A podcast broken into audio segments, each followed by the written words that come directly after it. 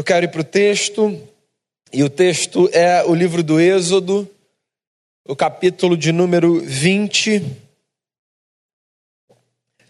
Eu imagino que você o conheça bem, os Dez Mandamentos. Eu lerei do verso 1 até o verso 17. E a palavra diz assim: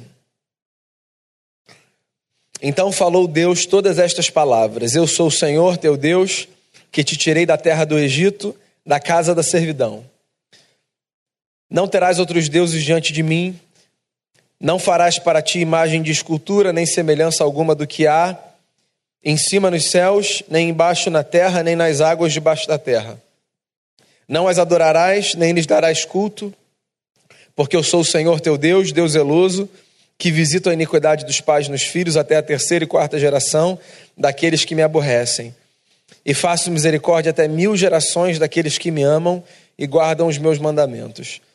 Não tomarás o nome do Senhor teu Deus em vão, porque o Senhor não terá por inocente o que tomar o seu nome em vão. Lembra-te do dia de sábado para o santificar. Seis dias trabalharás e farás toda a tua obra, mas o sétimo dia é o sábado do Senhor teu Deus. Não farás nenhum trabalho, nem tu, nem o teu filho, nem a tua filha, nem o teu servo, nem a tua serva, nem o teu animal, nem o forasteiro das tuas portas para dentro. Porque em seis dias fez o Senhor os céus e a terra, o mar e tudo que neles há, e ao sétimo dia descansou. Por isso o Senhor abençoou o dia de sábado e o santificou. Honra teu pai e tua mãe, para que se prolonguem os teus dias na terra que o Senhor teu Deus te dá. Não matarás, não adulterarás, não furtarás, não dirás falso testemunho contra o teu próximo. Não cobiçarás a casa do teu próximo não cobiçarás a mulher do teu próximo, nem o seu servo, nem a sua serva, nem o seu boi, nem o seu jumento, nem coisa alguma que pertença ao teu próximo. Senhor, que a palavra nos seja alimento nessa manhã, que o nosso coração seja é, impactado e mais do que isso, que ele seja transformado pela tua palavra. Então, que esse momento seja um momento muito enriquecedor para todos nós aqui e para quem quer que venha ouvir essa reflexão em algum momento. Eu peço que o Senhor nos conduza, nos dê graça e nos abençoe, em nome de Jesus, com perdão dos nossos pecados. Amém. Fala uma coisa para mim. Você acreditaria ou compraria a história de um livro ou de um filme, por exemplo, que discorresse sobre a trágica jornada de alguém no cativeiro que, sofrendo nas mãos de um algoz, de repente, no arco do filme, no ápice da história ou do livro, se vê movido pela compaixão do algoz, que diz assim para ele, a sua vítima: oh, Você pode ir, eu mudei de ideia, você está livre. Esse filme, esse livro, da perspectiva do roteiro, não nos parecem muito apetitosos, né? Porque eles são muito irreais. Pensa assim, qual é o algoz que, sendo algoz, que tendo esse ímpeto assim de, de fazer mal ao outro, do nada tem um clique, retoma consciência e diz assim para sua vítima: tá liberado. Acho que eu já fiz maldade demais com você. Segue a sua vida. Algozes não são assim. Algozes nos perseguem, algozes fazem tudo para que nós fiquemos ali o máximo de tempo possível, sofrendo debaixo do seu poder opressor.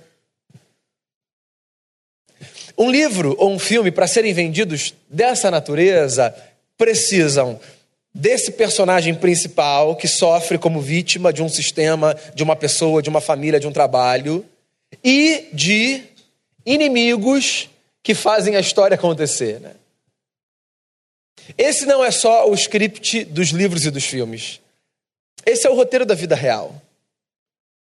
Alguém aqui conhece alguma história que esteja isenta das lutas e dos enfrentamentos provocados pelo que quer que se chame inimigo? Todos nós temos os nossos inimigos nas nossas histórias que de maneira mais intensa ou menos intensa nos afligem, nos aspas ou sem aspas torturam, nos angustiam. A gente está no nosso terceiro encontro nessa jornada chamada O Caminho da Libertação reflexões sobre a Páscoa. A gente já conversou sobre o cativeiro da maldade.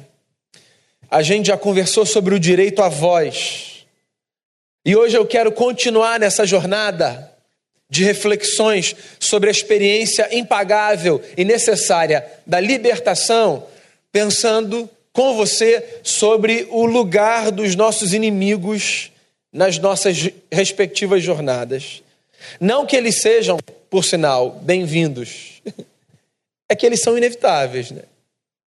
Eu acho que, como ponto de partida, vale a pena eu fazer uma afirmação e uma definição. E a minha afirmação é a seguinte: por mais que eu reconheça a força da palavra inimigo, eu acho que talvez ela seja a palavra mais apropriada para explicar uma experiência que todos nós temos, que é a experiência de nos vermos, muitas vezes, debaixo da seta de algozes. Eles se apresentam na nossa caminhada como inimigos. Mas eu acho que essa palavra carece de uma definição. Sabe por quê? Porque quando a gente fala sobre inimigo, é quase que automático que a gente pense numa figura humana, numa pessoa, num homem, numa mulher, numa figura política, numa figura profissional. No nosso imaginário, esse negócio já está muito enraizado. Os nossos inimigos, eles sempre são, na nossa cabeça, de carne e osso. E esse negócio é tão antigo que o apóstolo Paulo, por exemplo, quando escreveu uma de suas cartas e resolveu falar sobre a luta que nós travamos, ele fez esse apêndice e disse assim: Não se esqueçam, nós não lutamos contra carne ou sangue. Nós lutamos contra principados, contra potestades, contra ideias, contra sistemas, contra espíritos malignos. Ora, se Paulo faz esse adendo no discurso dele, é porque o apóstolo sabia que quase que automaticamente, quando a gente pensa em inimigo, a gente olha para alguém que tem face, que tem nome, que tem CPF. Bem, às vezes pessoas reais aparecem como inimigas na caminhada, é um fato. Mas eu acho que se a gente já vai automaticamente para esse olhar de que o nosso inimigo é alguém que a gente toca, de quem a gente quer distância, eu acho que a gente perde, assim, boa parte do cenário das lutas que a gente trava, das estratégias que a gente precisa montar e dos dilemas que a gente precisa enfrentar. Tudo isso para dizer a você o seguinte: eu queria que a gente pensasse em inimigo, não necessariamente como uma pessoa, mas como qualquer coisa que aparece na nossa jornada com o nítido propósito de servir como um obstáculo para o cumprimento da nossa vocação. Então, inimigo para a gente aqui hoje é isso. Qualquer coisa que apareça na sua jornada com o propósito de impedir que você cumpra o papel para o qual você foi chamado. Qualquer coisa que apareça na sua caminhada e que, ao invés de contribuir nos dê a sensação de funcionar como um obstáculo para você ser quem você foi chamado para ser. Por sinal, deixa eu fazer uma pergunta que eu acho que é importante você refletir. Você sabe quem você foi chamado para ser? Que tipo de pessoa você quer ser? Qual é a sua missão? Para que você existe? O que, você está fazendo aqui? Quando você escolheu trabalhar com o que você trabalha? No que, que você pensar? Você não se, pensou, se você não pensou lá atrás, no que, que você pensa? Como é que você pode contribuir? Como é que o seu papel, no lugar onde você está, na sua casa, no ambiente de trabalho, no prédio onde você mora, no condomínio onde você mora, nas relações que você tem, como é que o seu papel pode ser desempenhado de tal maneira que ele traga para você e para os outros uma sensação de propósito cumprido? e não apenas de uma história qualquer que está sendo escrita. Eu tenho a sensação de que eu só consigo identificar com clareza quais são os meus inimigos quando eu consigo identificar antes disso com clareza quem eu sou o que eu fui chamado para ser e para fazer. Porque eu só vou saber o que é um obstáculo na minha caminhada se eu consigo discernir que caminhada eu fui chamado para trilhar. Existem coisas que não têm nome, existem coisas que não têm CPF, existem coisas que não têm identidade e que não têm forma, mas que são obstáculo na nossa caminhada. Na verdade, eu queria arriscar dizer o seguinte: a maior parte dos nossos inimigos não pode ser identificada como uma pessoa. A maior parte dos nossos inimigos deve ser identificada como característica, como aspecto, como comportamento, como sonho, como desejo. Você já deve ter ouvido isso aqui no ambiente religioso e fora do ambiente religioso diversas vezes. Os maiores obstáculos para nós sermos quem nós somos, quem fomos chamados para ser, para cumprirmos a nossa missão, para vivermos a melhor vida que nós pudermos viver, os maiores obstáculos estão dentro de nós. E se você ainda não conseguiu entender isso, eu queria sugerir a você dois livros. Best-seller os dois. O primeiro é o livro de Romanos. Você pode ler, com atenção. Quem escreveu foi um camarada genial, um apóstolo, Paulo, o nome dele. Você pode ler. E aí, assim, de todo o livro, que é todo fascinante, você foca a sua atenção no capítulo 7, que é a angústia desse homem, dizendo assim: Eu não me compreendo.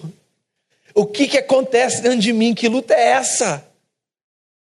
O que, que acontece que eu tenho desejos que são tão díspares um do outro? Que hora eu vou para um lado, hora eu vou para o outro. Hora eu pareço um cara bom, hora eu pareço um cara mau. Às vezes eu me orgulho, às vezes eu me envergonho. Que universo estranho é esse que me habita? Depois você lê com calma.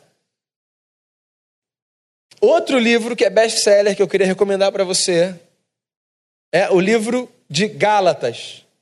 Também foi muito lido já, dois mil anos, está aí no topo.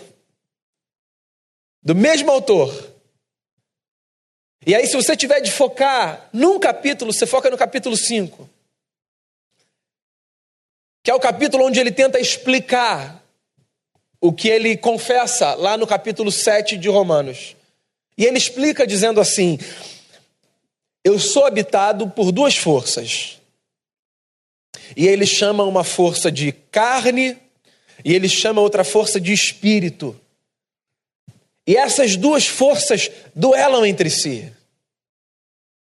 E no final do dia, diria o apóstolo no capítulo 5 da carta que ele escreveu aos Gálatas, prevalece a força que eu mais alimentei. Quais são os seus inimigos internos? Quais são os obstáculos que você enfrenta e que às vezes te fazem tropeçar, mas que não estão do lado de fora, no caminho que você percorre, que estão no coração, que estão na mente, no comportamento. Talvez você esteja pensando o que é que isso tudo tem a ver com os dez mandamentos. Isso tem tudo a ver com os dez mandamentos. Porque olha só, eu não sei se você sabe, os Dez Mandamentos são o código de ética mais antigo da tradição judaico-cristã. Então, se você quer entender quem nós somos enquanto povo, naquilo que nós acreditamos e naquilo que nós, em tese, praticamos, no que há de mais antigo e mais remoto, você tem de ir aos Dez Mandamentos. Os Dez Mandamentos são esse compêndio de normas que revelam a moral que a gente deve guardar e a ética que a gente deve praticar. No decorrer da Bíblia, tudo que você tem é desenvolvimento e aplicação dos dez mandamentos. A nossa ética está ali resumida. E aí, se você quer conhecer a nossa ética que está ali resumida de forma um pouco mais explicada e contextualizada, você pode ir para um outro texto que está no Novo Testamento, que é o texto de Mateus, capítulo 5, 6 e 7, que é o Sermão da Montanha. É como se a gente tivesse ali a primeira edição da nossa ética e depois a edição revisada e contextualizada por Jesus de Nazaré, um mestre em Israel, nosso Senhor. O que são os Dez Mandamentos? Talvez você tenha aprendido os Dez Mandamentos na infância, mas nunca tenha se dado conta do contexto que gerou os Dez Mandamentos. Pensa no negócio, e a gente tem falado sobre isso já há três semanas, né? A gente está falando de um povo que viveu 400 anos debaixo de um regime de escravidão. E um povo que vive debaixo de regime de escravidão tem roubado o seu direito de pensar por si. Esse povo passa a pensar da forma como dizem que eles devem pensar. Por 400 anos, então, os hebreus viveram a partir da ética e da moral do Egito que a princípio não seria um problema, não fosse o fato de que eles eram escravos no Egito. Então você acha que um povo que é escravo no Egito vai praticar uma ética e guardar uma moral que seja digna para a imagem deles, benéfica para os comportamentos e para as relações deles? Você acha? Você já viu uma pessoa que vive debaixo de opressão ter uma autoestima bacana? Já viu? Já viu uma pessoa que é violentada fisicamente ou emocionalmente, você segura? Já viu uma pessoa que é diminuída e que é exposta e humilhada caminhar com a cabeça erguida? Ou você já constatou o contrário? Gente que às vezes você vai fazer assim, a pessoa já faz assim. Porque está tão acostumada que ela já acha que.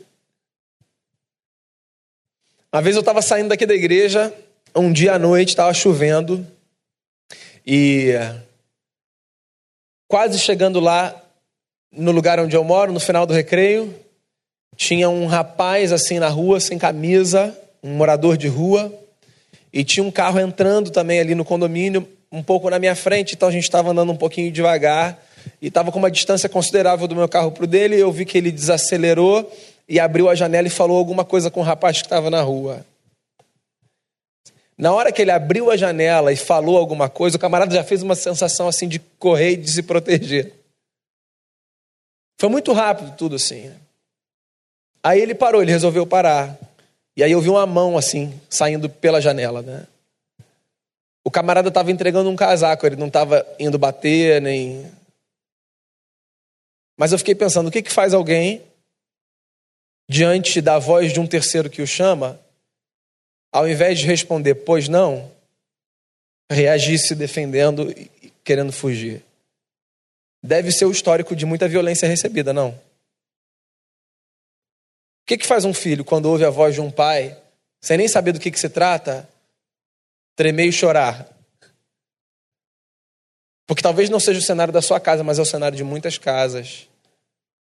Porque uma relação de violência gera no interior de uma pessoa assim, uma desconfiguração absurda nos afetos, nas emoções, na percepção de Deus.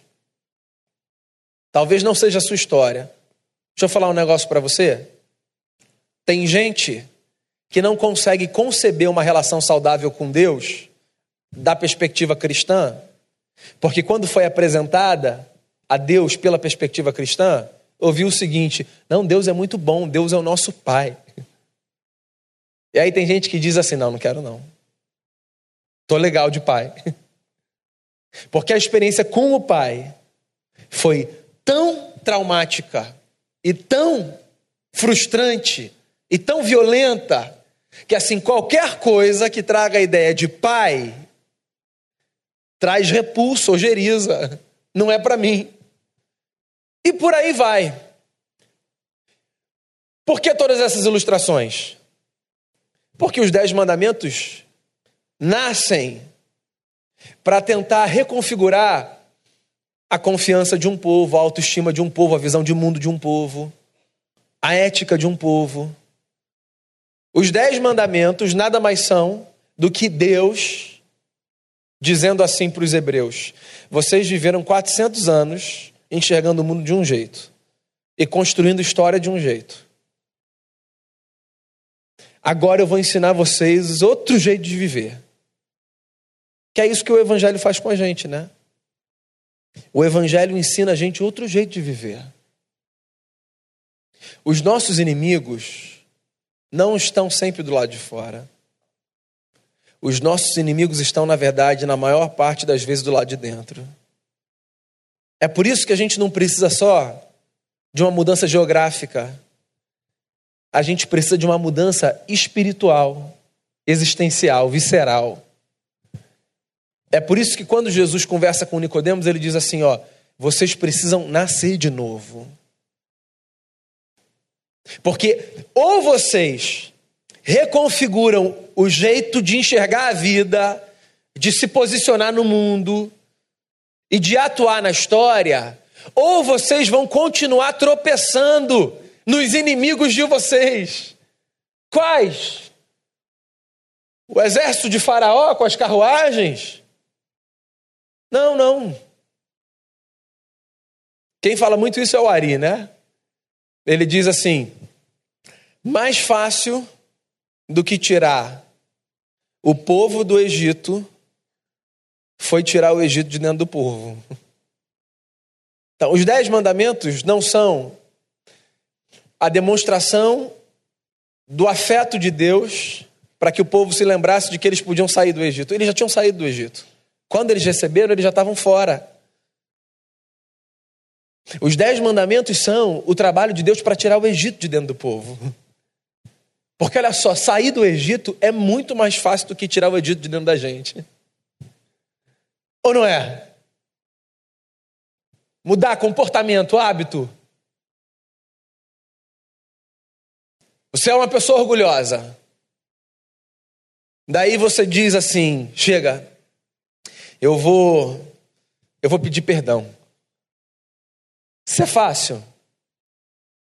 Não é mais fácil do que isso falar assim, limei, exclui. É muito mais fácil sair do Egito do que tirar o Egito dentro da gente. É muito mais fácil fazer outra rota, tomar outro caminho, escolher outro percurso. O mais difícil é olhar para a nossa configuração interna e dizer assim: ó, tem coisa que precisa mudar. E se não mudar, a gente vai continuar tropeçando. Olha só, uma das coisas mais bonitas em igreja para mim, tá? Vou falar aqui para vocês. Uma das coisas mais bonitas em igreja para mim é a solidariedade que se revela assim na horizontalidade das nossas relações. Eu acho isso muito bonito, muito bonito mesmo. Eu acho muito bonito é, o irmão que visita o irmão num momento difícil. Eu acho muito bonito o irmão que acode o irmão no momento da sua angústia. Eu acho muito bonita a preocupação que nós temos um para com o outro. De verdade, eu acho essa uma das coisas mais lindas da igreja.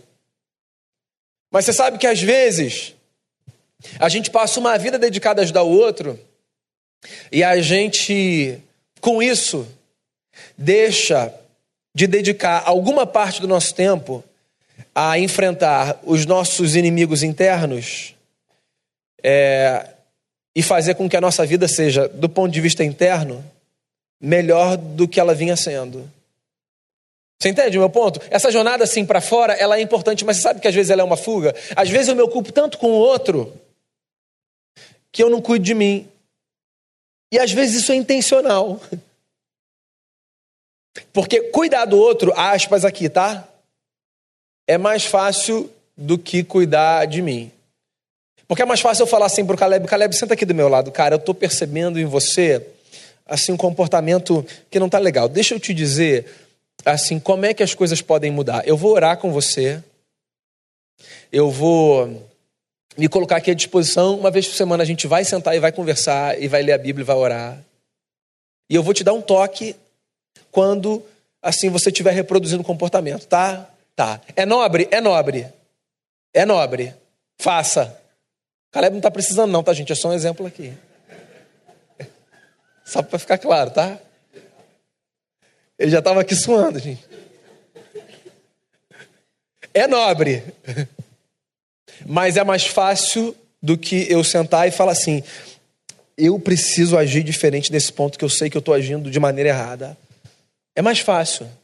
Porque a mudança que eu posso proporcionar no outro, ou melhor, deixa eu refazer aqui, a ajuda que eu posso oferecer ao outro, assim, ela tem um limite. Eu chego aqui e ponto. Assim, para lá, eu não tenho acesso. Agora, a mudança que eu provoco em mim, assim, ela está debaixo de minha gestão, aspas, ou pelo menos assim, eu tenho acesso a ela.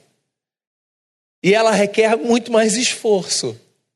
Até porque, assim como eu não consigo acessar o interior do outro para mudá-lo, ninguém consegue fazer em mim a mudança que eu sou capaz de fazer. Ninguém, assim, dessa perspectiva humana. Né? É claro que Cristo pode. É claro que Cristo vai. Mas, assim, com o perdão aqui do escândalo da heresia, Cristo pode e Cristo vai, mas a teologia de Cristo nessa esfera é mais ou menos como a teologia do Tropa de Elite. Tropa de Elite 1. Tinha um cabo lá que queria tirar férias. Lembra disso? Ele chega lá, assim, com todo respeito ao seu superior, e diz assim: Eu estou programado, minha família está toda programada, minha mulher marcou férias para tal mês, e eu queria aqui é, saber se o senhor pode me conceder é, as férias. E aí o diálogo foi: claro, claro, eu, eu vou te ajudar. Aliás, eu quero te ajudar. Mas você precisa me ajudar, te ajudar. Lembra dessa cena? Então, eu acho que a ajuda de Jesus é meio tropa de elite. Porque assim, Jesus quer ajudar a gente. Jesus vai ajudar a gente. Mas a gente precisa ajudar Jesus a ajudar a gente. Porque olha só, Jesus não vai fazer o que a gente tem que fazer. Jesus não vai costurar a nossa boca na hora que a gente for falar um negócio que não é para falar, só porque ele diz assim: Eu vou ajudar você, hein? Aí costura. Vira um negócio meio Matrix, assim. Não, não funciona assim. Jesus não vai fazer com que, assim, uma árvore caia para a gente não seguir numa direção que a gente escolheu seguir. É nesse sentido que eu estou falando que é meio tropa de elite. Assim você tem que ajudar a ser ajudado. Deus não. Olha só, deixa eu colocar desse jeito que fica um pouquinho mais formal, mais bonito e menos escandaloso. Deus não vai fazer pela gente o que Deus pediu para a gente fazer por Ele. Então, há mudanças que são possibilitadas pela esperança do Evangelho, pelo ambiente da graça e pelo esforço das nossas mãos. Porque a gente sustentar a doutrina de que a graça de Deus nos possibilita é belo e é verdadeiro, mas não é completo. A graça de Deus nos possibilita nova vida, mas a graça de Deus é o ambiente que proporciona, dentro de mim e de você, a vontade de nos esforçarmos para mudarmos aquilo que precisa ser mudado como resultado do nosso esforço. Para ficar mais claro ainda, a salvação, ou seja, pegar você do Egito e tirar do Egito, isso aí é Deus que faz, tá? Então, assim, você saiu, né? Estou falando aqui Egito pelo contexto do texto. Você saiu daqui e veio para cá. Usando a linguagem do Novo Testamento do apóstolo Paulo, você saiu do império das trevas e você veio para o reino do Filho do amor de Deus. Essa experiência ela é graça pura. Graça pura. Tem nada que você possa fazer por isso. O seu esforço não te tira daqui para cá. A sua bondade não te tira daqui para cá. A sua justiça própria não te tira daqui para cá. O seu dinheiro não te tira daqui para cá. Você ser parente de alguém muito crente não te tira daqui para cá. Isso é graça. Isso é confiar na obra de Jesus na cruz do Calvário. Isso é entender que o poder de Deus levou o filho para a cruz para a expiação dos nossos pecados, e o poder de Deus fez com que o filho que foi para a cruz ao terceiro dia voltasse como um homem vitorioso sobre o nosso maior inimigo que é a morte. Isso é só Deus. Sair do Egito em direção à terra prometida, usando aí a linguagem do Antigo Testamento. Agora, a experiência de fazer com que os resquícios do Egito saiam de dentro da gente, isso é nosso. E é nosso assim, na coletividade, porque eu vou ajudar e eu vou ser ajudado, mas também é nosso na individualidade. Até porque existem alguns inimigos que são meus que ninguém conhece, como existem alguns inimigos que são seus que ninguém conhece. Eu dividiria assim: existem inimigos que nos são comuns e existem inimigos que nos são particulares. O nosso maior inimigo comum foi vencido na cruz. A morte e o pecado. Pá! Jesus venceu e resolveu esse problema. Do ponto de vista do domínio, do cativeiro. Lembra da nossa primeira reflexão?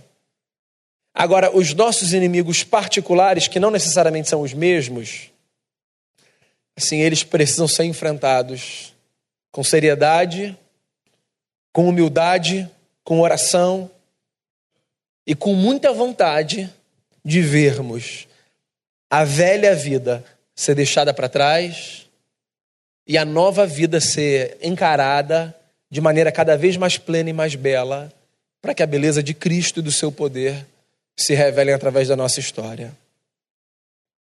Tem um pedaço de um livro que é um dos livros assim mais bonitos que eu acho que a gente tem aqui na literatura religiosa brasileira, que é um livro do rabino Newton Bonder, aqui do Rio de Janeiro, é, chamado Alma e Moral.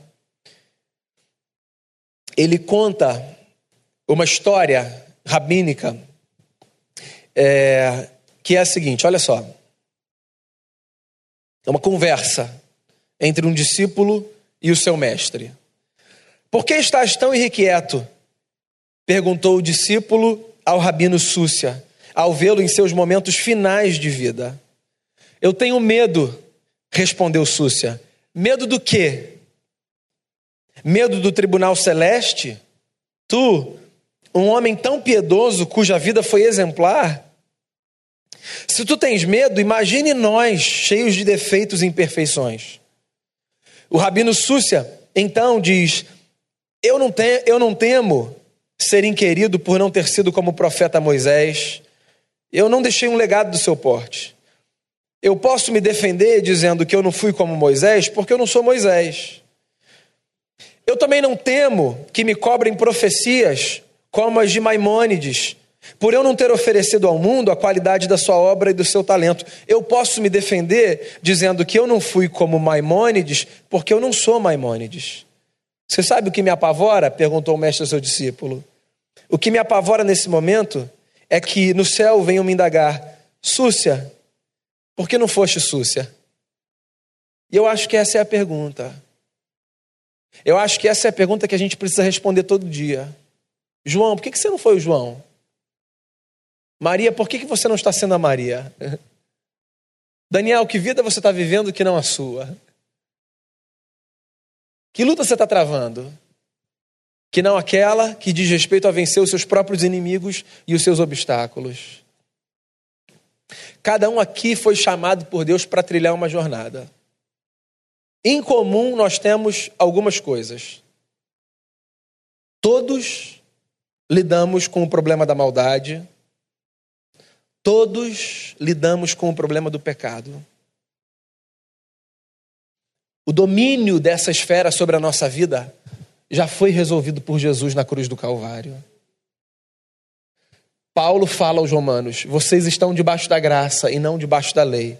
O pecado não tem mais domínio sobre vocês. Não tem mais domínio. Considerem-se mortos para o pecado e vivos para Deus. Essa é a segunda parte. Como é que eu me considero morto para o pecado? Só sabendo qual pecado ainda tem cheiro de vida dentro de mim. Tá aí uma proposta que eu queria fazer a você. Esteja atento no curso dessa semana. O que, que ainda tem cheiro de velha vida na sua caminhada? Esses são os seus inimigos particulares, que não necessariamente são iguais aos inimigos daqueles que estão do seu lado aí sentados. O que tiver ainda cheiro de velha vida, de morte dentro de você, precisa ser superado. E vai ser superado de duas formas: com a consciência do poder da ressurreição e da graça do Evangelho, que a nós nos cerca e nos embala, e com um esforço diário, sistemático, disciplinado da minha parte e da sua, para sermos todos os dias, por causa da bondade de Jesus, por causa da graça da cruz e do poder da ressurreição, homens e mulheres melhores do que fomos no dia anterior. Que a ética do Evangelho, revelada nos Dez Mandamentos, revelada no Sermão do Monte e ao longo das Escrituras, que a ética do Evangelho nos faça perceber que do Egito nós já fomos tirados. Os inimigos que ainda estão dentro da gente é que precisam ser de fato superados na nossa caminhada. Que a graça de Deus nos ajude a isso. A palavra está diante de nós. Como disse o salmista, luz para o nosso caminho lâmpada para os nossos pés. Que você seja iluminado pelos valores belos da palavra de Jesus. E que ela te ajude a superar todos os dias o homem e a mulher que você foi ontem, para que você seja hoje melhor e mais parecido com o seu Senhor, e para que através da sua vida mais pessoas conheçam a graça e o amor do nosso Redentor, Jesus de Nazaré, o nosso Cristo. Vamos orar.